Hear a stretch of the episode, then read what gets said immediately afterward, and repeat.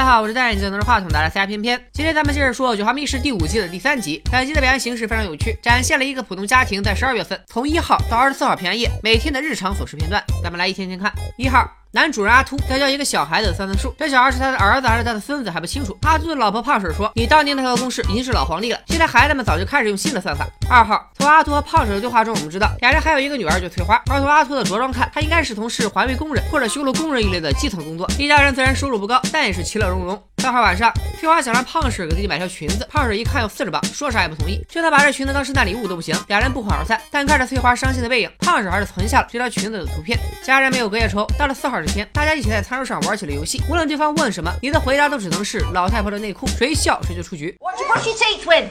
Grandma's knickers. What do you floss your teeth with? Oh. 从对话中我们得知，这个小男孩其实是阿兔的孙子，但孩子的爸妈又去了哪里呢？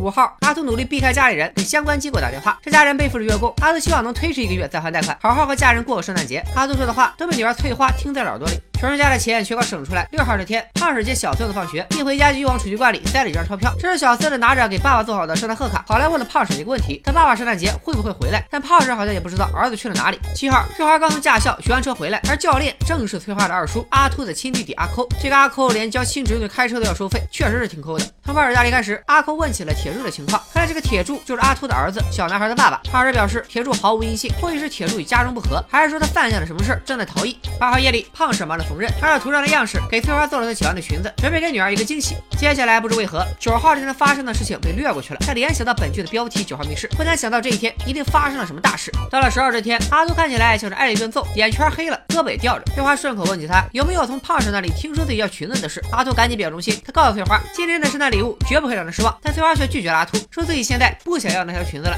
十一号晚上，胖婶正在教小孙子烘焙，听到唱颂歌的人到了门口，胖婶准备拿点小费再出去，然而他打开手机罐的时候，却发现里面的钱全都不见了。这个。钱是谁拿的呢？莫非是女儿翠花偷偷拿了钱买裙子？十二号，小孙子一个人在准备早餐，因为爷爷奶奶正在吵架。原来钱是阿秃拿的，眼下阿秃受伤没法工作，阿秃这个铁公鸡也不可能帮忙。家里穷的叮当响，这个圣诞节算是彻底毁了。胖婶由此向老公大发脾气，联系前天的剧情，莫非阿秃拿了钱是为了给女儿买裙子？十三号，阿空来到家里做客，问起了阿秃身上的伤。阿秃说是在公司被人给撞了。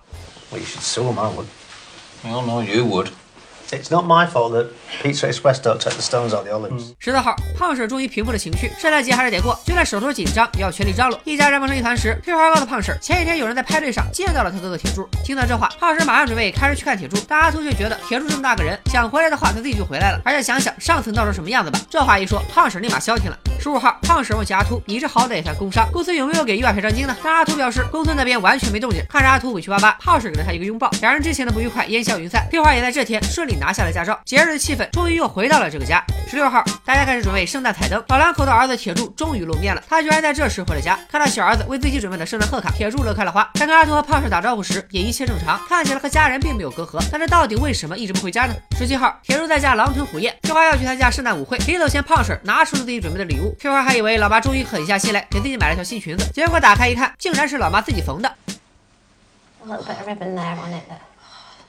It's lovely. Wow. Do you like it? Yeah. Yeah, yeah, yeah. It's lovely.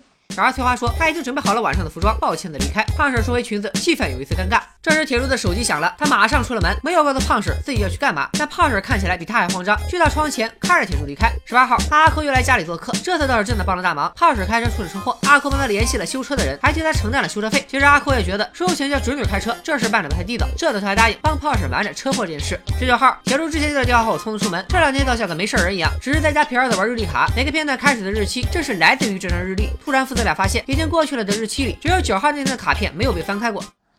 I, I think it was when we asked to go pick Grandpa up from hospital.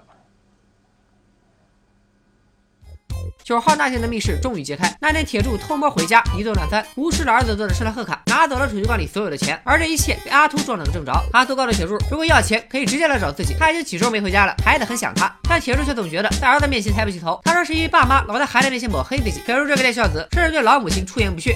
You that stupid bitch of a mother! Hey, hey! Don't you dare talk about your mother like that, all right? Don't you fucking dare. I didn't really tell you know. Oh, so you can put that crap in your arm, you never fucking did. Yeah, yeah, yeah. Never did tell you. You're not taking it. What are you fucking it? Yeah. Off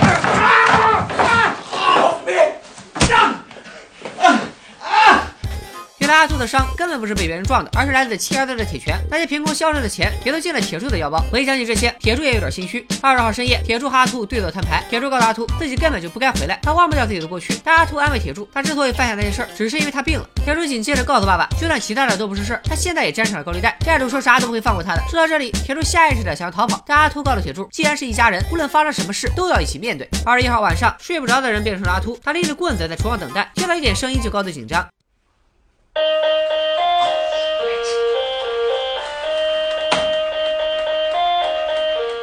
二十二号，除了铁柱阿秃，其他人还被蒙在鼓里，大家又玩起了那个熟悉的游戏。Um, you know when you go upstairs to your room and you put your special websites on your computer. what do you put over your face? Oh, for God's sake! What small website is it?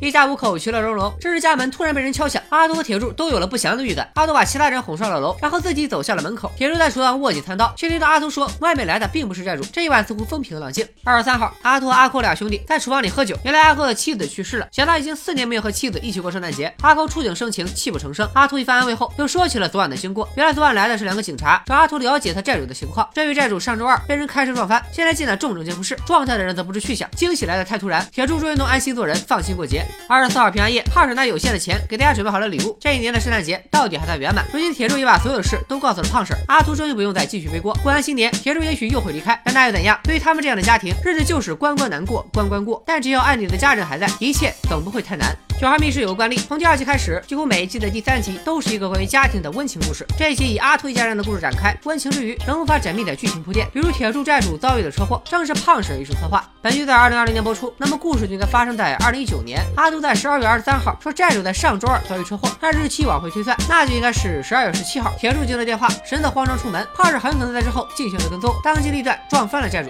所以第二天十八号，阿扣来替胖婶处理车祸后续，一切情节也都对得上。而在阿扣因为收了侄女教练费，心怀愧疚，说出。那句人总要照顾自己家人时，胖婶不自在的表情也说明他已经为儿子犯了罪。阿东和铁柱父子俩肯定不是凶手，而且对胖婶熊熊这件事并不知情。二十号，父子俩聊到债务问题时的状态。二十一号晚上，阿东听到外面风吹草动，全身戒备。二十二号家里来人，父子俩紧张兮兮，但发现来的是警察，却又放松下来，都能证明这一点。但说回到铁柱身上，铁柱和家人相处的不错，却总是不回家。联系后来阿杜说他病了那番话，后来推测铁柱很可能有毒瘾或者毒瘾，又或许是有暴力倾向。总之之前在家时就没少折腾出事儿，惹得家人来为自己擦屁股，妻子也因此离他而去。所以在铁柱能完全控制。自己不给家人添乱之前，他不想在家里久住，也不想成为儿子的坏榜样。除此之外，本性名为《爱的大冒险》，看的只像胖婶为铁柱策划的车祸，但实际上说的是胖婶这一家人的付出。胖婶自己为爱冒险，制造车祸，了却铁柱的麻烦。阿正也在目睹铁柱抢钱，又被他打伤后只字不提，把丢了钱的锅都揽在自己身上，也是为了给铁柱留面子。翠花想要的裙子，二婶就算没钱，也要一针一线手工完成。而翠花在偷听到爸爸打电话说起推迟还贷的事，她也会为了家人情况让步，放弃自己的喜好。铁柱虽然想念家人，但也生怕给他们带来麻烦，所以宁可不踏进家门。在这个家庭里，每个人的作为都可以说是爱的冒险。下面是细思极恐环节，这集还有两个关于阿扣的细节。阿扣曾经因为披萨没有续盒而把商家告上法庭。虽然阿扣这人有点抠，但也不至于这点事儿。大费周章，毕竟打官司也是要花钱的，除非吃了没有去核的披萨，造成了什么严重的后果。再根据后面的剧情推测，阿扣的妻子很可能就是因为吃了那块披萨导致窒息死亡，深爱妻子的阿扣自然要打官司。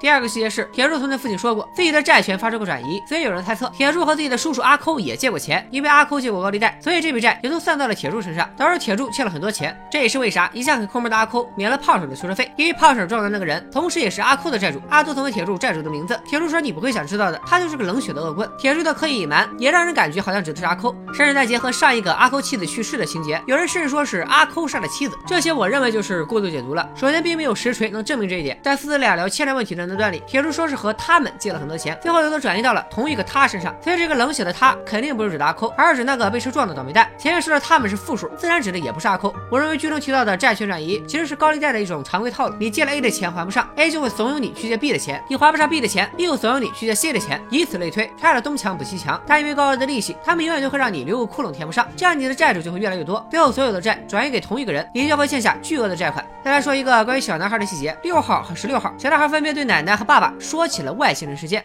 Grandma, there's an alien crash at school. And the teachers